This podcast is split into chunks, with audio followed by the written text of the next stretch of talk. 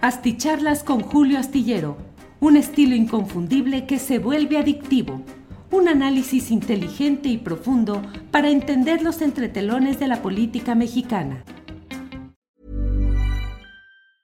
Hey, it's Ryan Reynolds, and I'm here with Keith, co star of my upcoming film, If, only in theaters, May 17th. Do you want to tell people the big news? All right, I'll do it. Sign up now and you'll get unlimited for $15 a month in six months of Paramount Plus Essential Plan on us. Mintmobile.com slash switch. Upfront payment of $45 equivalent to $15 per month. Unlimited over 40 gigabytes per month. Face lower speeds. Videos at 480p. Active Mint customers by 531.24 get six months of Paramount Plus Essential Plan. Auto renews after six months. Offer ends May 31st, 2024. Separate Paramount Plus registration required. Terms and conditions apply if rated PG. I'm Sandra, and I'm just the professional your small business was looking for. But you didn't hire me because you didn't use LinkedIn jobs. LinkedIn has professionals you can't find anywhere else, including those who aren't actively looking for a new job but might be open to the perfect role, like me.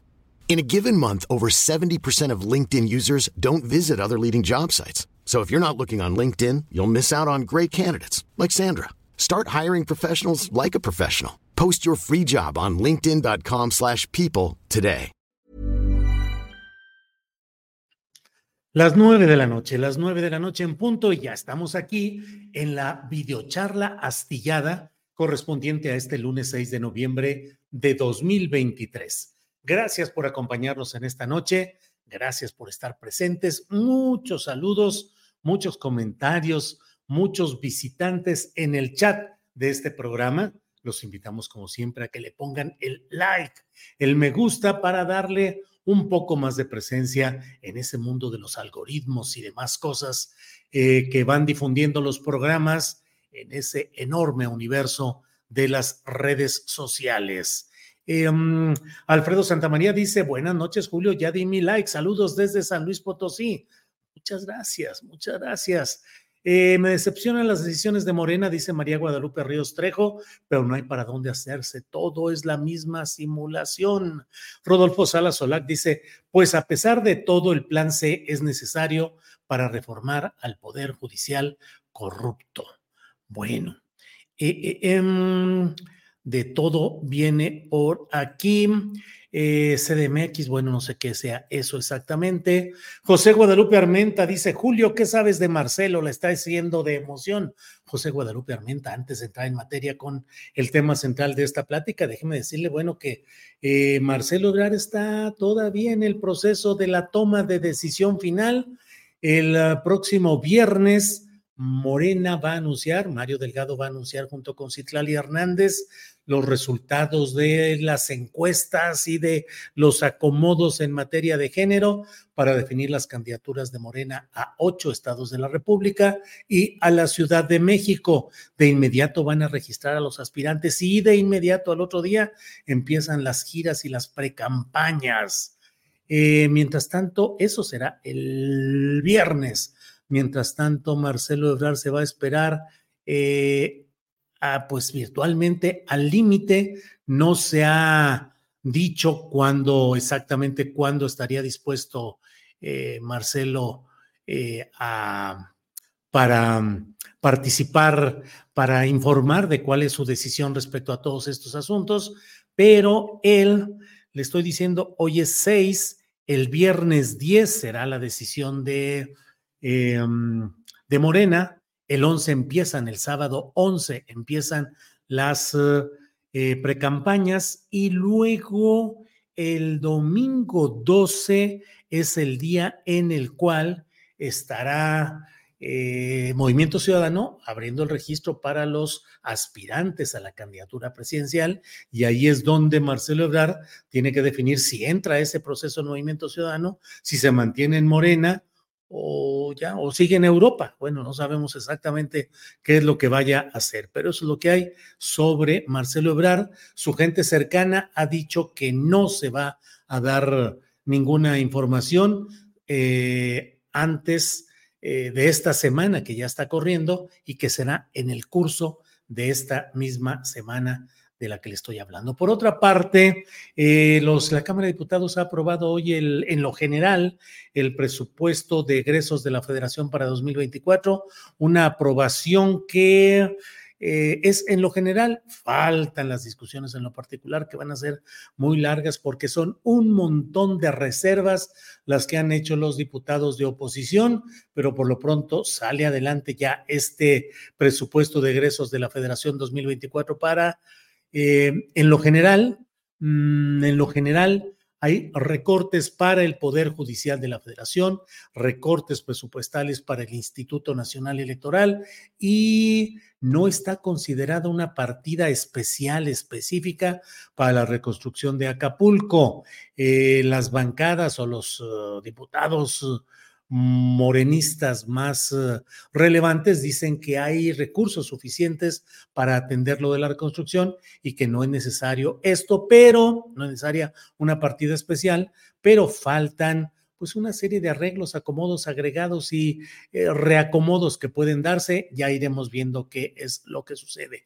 Hoy Claudia Sheinbaum ha estado en una reunión muy especial con dirigentes del sindicalismo con dirigentes de sindicatos que la han recibido y que han tenido pues una expresión de apoyo ya a Claudia Sheinbaum, diríamos casi, casi así como en los... Uh, en las reuniones tradicionales en las que había eh, el sindicalismo en pleno por medio de sus líderes, se comprometía a, apoyar determinadas candidaturas.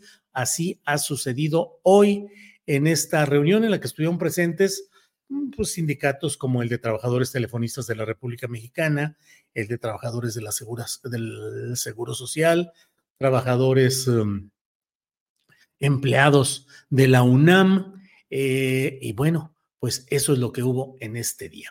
Pero bueno, vamos a entrar más o menos con rapidez, denme chance por aquí en lo que voy viendo. Eh, Marta Miranda dice en el presupuesto no tocan para nada sus beneficios como partidos con esas reformas del pasado. A todos les conviene seguir mamando del erario a nuestra costa. Pues sí, sí, sí. Eh, Oxana Ortega dice, aquí llegando a las corridas para escucharte, Julio.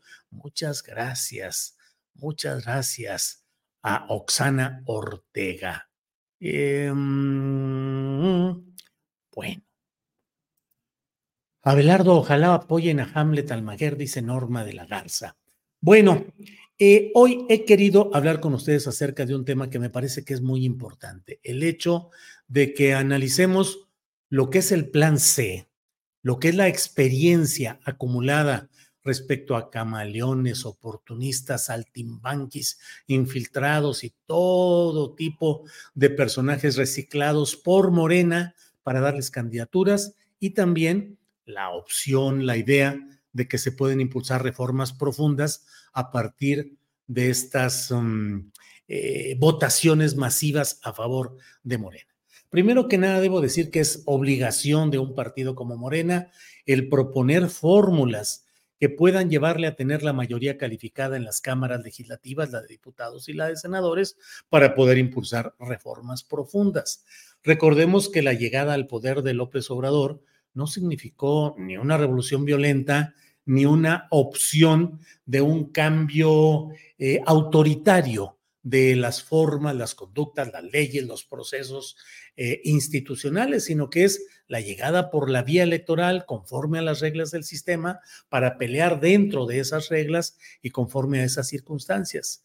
Eh, el presidente López Obrador recibió, es el político que ha recibido un poder ciudadano, el poder ciudadano más enorme de toda la historia nacional.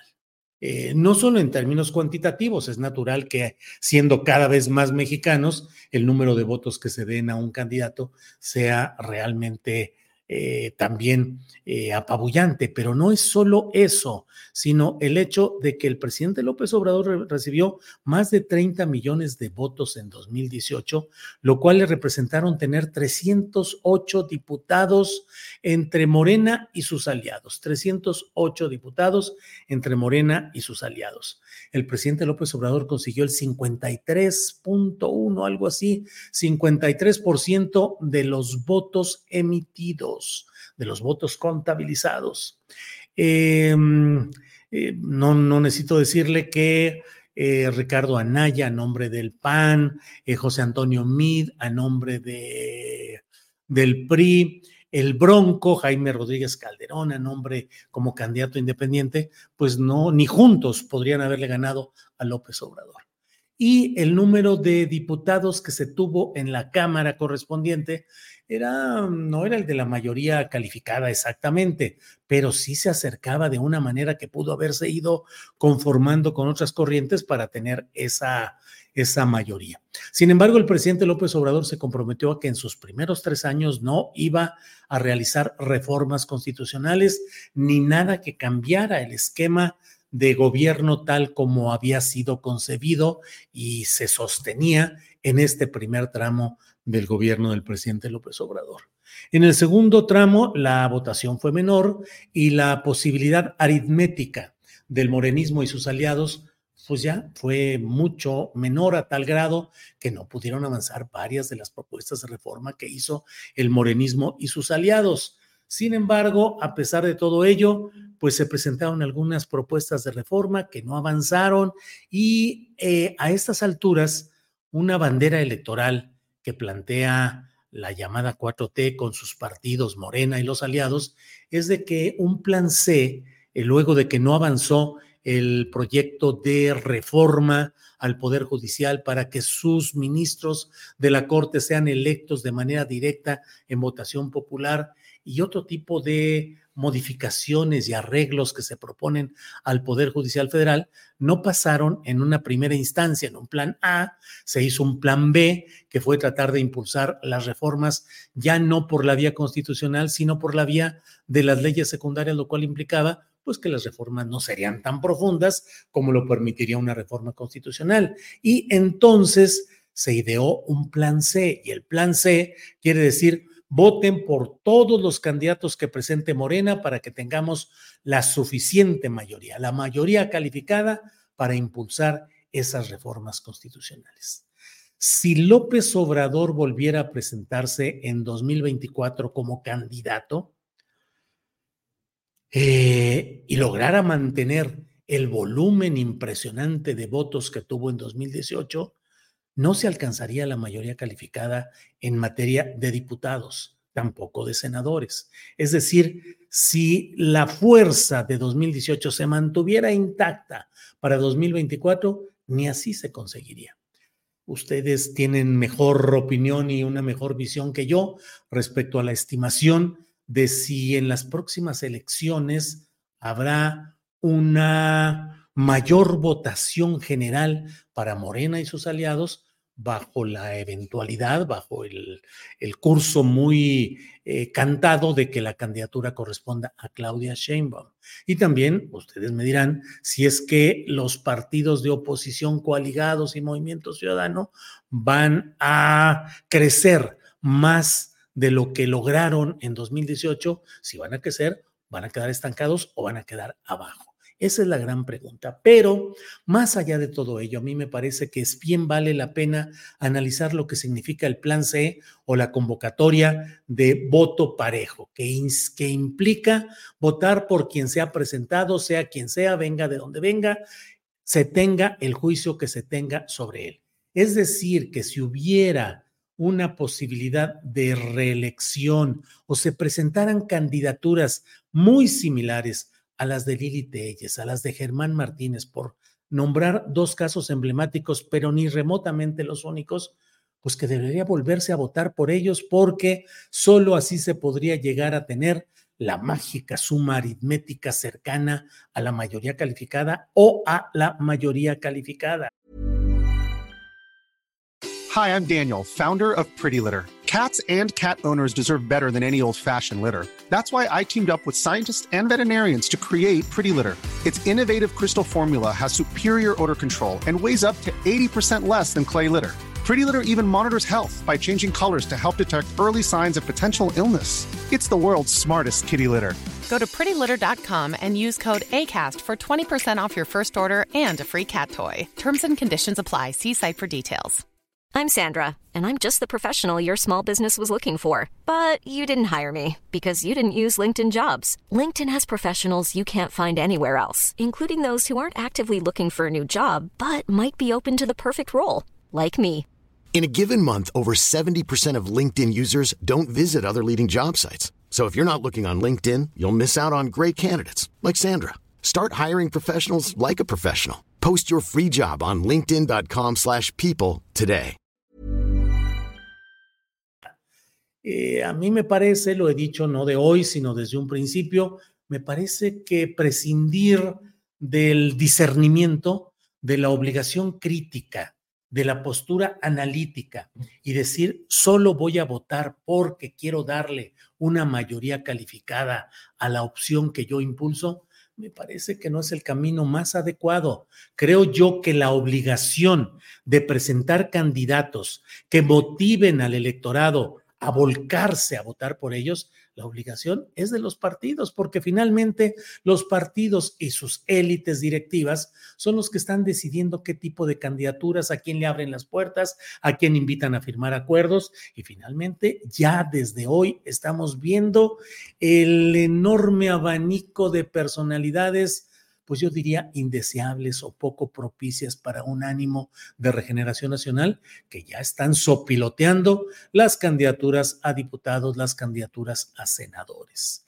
Eh, personajes que horas antes, días antes, meses, pocos meses antes, podrían haber estado en contra abiertamente del presidente López Obrador de Morena de la 4T, de las ideas progresistas o avanzadas y que ahora cómodamente dicen, pues hombre, ya me convertí, ya recapacité y ahora pues sí, me voy con Morena y se les van a dar candidaturas en muchos de esos casos. ¿Qué hacer ante ello? Eh, a mí me parece que no debe transferirse al votante el costo de las malas decisiones. A mí me parece que no es correcto que se pretenda culpar al votante de no darle a los partidos o a un partido la mayoría calificada que busca si ese partido no es capaz de procesar adecuadamente las candidaturas que impelan, que convoquen, que empujen al votante a decir, yo quiero votar por ese candidato voy a votar por él porque claro que estoy convencido, convencida de que va a hacer bien su papel, de que va a ser congruente, de que va a luchar por los ideales que yo busco. Pero si llegan los que ayer estaban golpeando, los que ayer estaban ofendiendo, los que sabemos que son saltimbanquis, que son eh, de una textura ideológica y política absolutamente débil y solo están por el oportunismo, híjole, llevarlos al poder, ¿para qué? Exactamente. A mí me parece que el plan C sí podría ser viable si Morena y sus partidos aliados presentan plantillas francamente plausibles, respaldables, susceptibles de un apoyo popular abierto y masivo.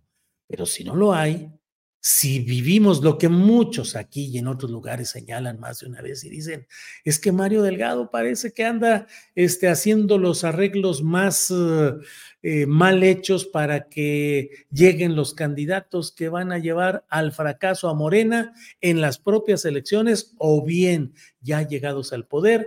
Es obvio que se tienen el mayor número de dudas fundadas sobre la conducta futura de esos personajes.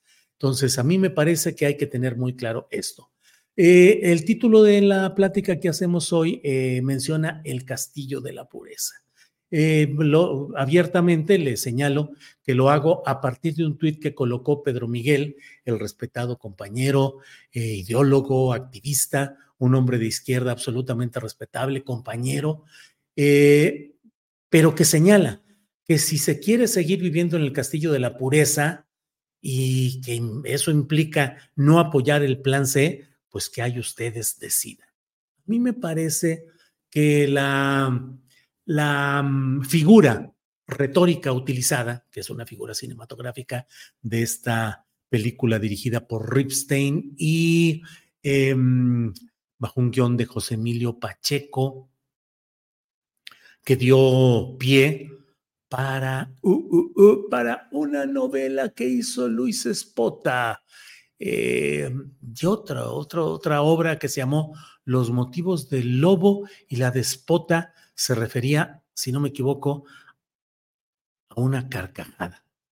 Las carcajadas de no me acuerdo, Luis Espota, pero bueno, es una película en la cual un hombre, es sobre un hecho de la vida real, de un hombre que durante largos años, durante 18 años, si no me equivoco, mantuvo encerrados en su casa a su esposa y a sus hijos eh, para que no se contaminaran con el espacio exterior, para que no conocieran lo que sucedía afuera y no fueran a correr los riesgos de volverse eh, contaminados, intoxicados por todo el mal y todo lo que sucedía afuera de ese castillo de la pureza en la que él llegaba de trabajar, abría los candados, eh, cerraba, encerraba a todo mundo y a tener una vida interna que obviamente iba entrando en, terrenos muy complicados, sobre todo cuando el despertar adolescente de los propios hijos, hombre y dos mujeres creo que eran, eh, que ese era el castillo de la pureza.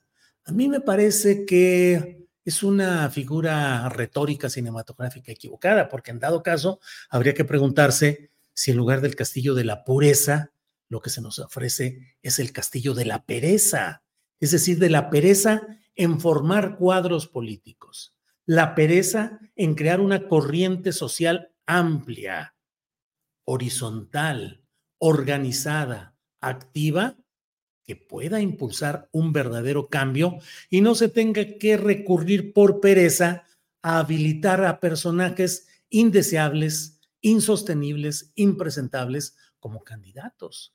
Recordemos que el Instituto de Formación Política de Morena, durante largos años, durante los primeros, que fue tres años de la de las administraciones morenistas, sobre todo en el tramo de Jacob Polemski, a pesar de que hubo un acuerdo del Consejo Nacional para que se otorgara, pues no me acuerdo si la mitad del presupuesto para tareas de formación política, Polemski y los machuchones, diría el presidente López Obrador, del PRD, del, de Morena en ese momento, decidieron no otorgar ese dinero y dedicarlo a otras cosas, al gasto corriente, a lo electoral, a las campañas, pero no a la formación política, donde ha habido una tarea eh, verdaderamente sacrificada, verdaderamente eh, eh, plausible de Rafael Barajas, el Fisgón, de Pedro Miguel y de otros personajes que, bueno, desde luego del propio Enrique Dussel, que fue secretario de Formación Política, fallecido ayer,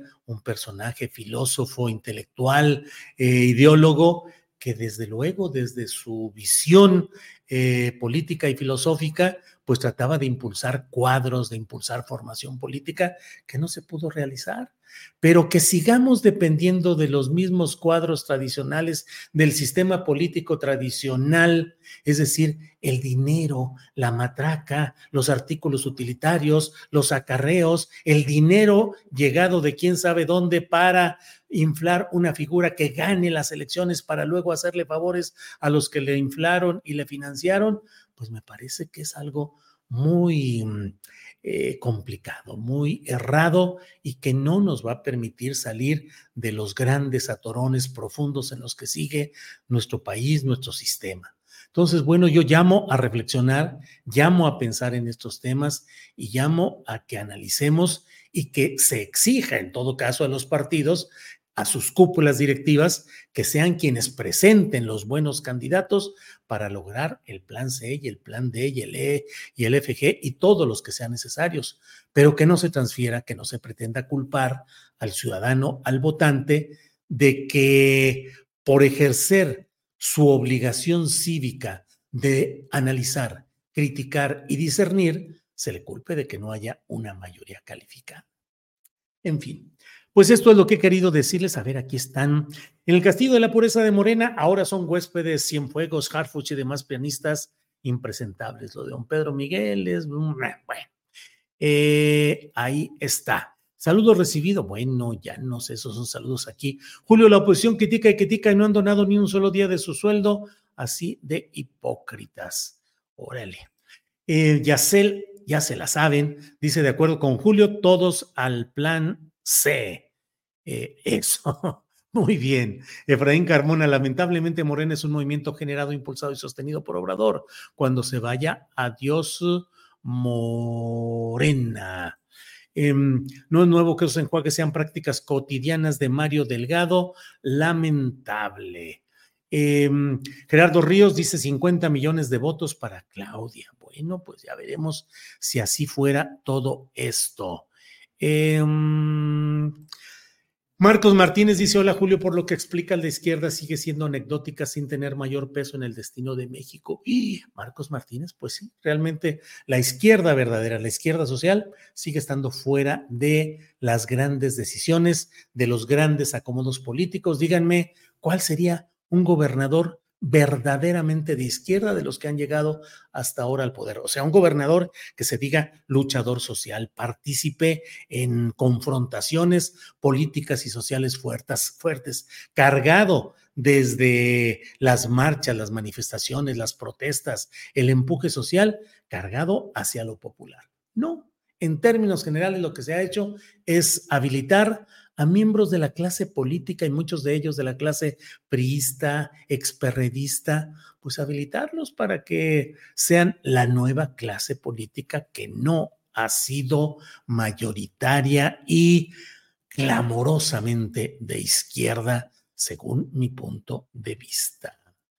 Mm, Julio, es un error ver a hablo como santo y a Morena como santo, dice Edgar Tavira.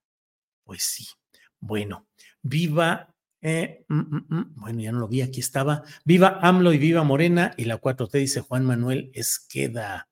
Eh, Picás dice, ningún gobernador de la 4T es luchador social, pero veamos también, bueno, pero, eh, bueno, eh, pero también veamos el otro punto que es el relacionado con las cámaras de diputados y de senadores. ¿Cuántos de verdad son de izquierda? ¿Cuántos luchadores sociales? Un segundito. Un tecito. Bueno, pues muchas gracias a todos, muchas gracias por esta participación. Nos vemos mañana en la en, Astillero Informa de una a tres de la tarde. Les agradecemos como siempre que estén con nosotros, que nos hayan acompañado en esta transmisión. Buenas noches a quienes nos ven ahora en vivo. Buenas noches, buenos días, buenas tardes a quienes nos ven en horario diferido. Muchas gracias a todos y nos vemos pronto.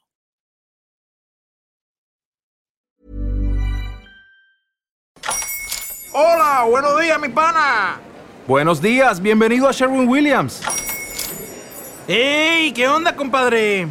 ¿Qué onda? Ya tengo lista la pintura que ordenaste en el ProPlus app. Con más de 6.000 representantes en nuestras tiendas listos para atenderte en tu idioma y beneficios para contratistas que encontrarás en aliadopro.com. En Sherwin Williams somos el aliado del PRO.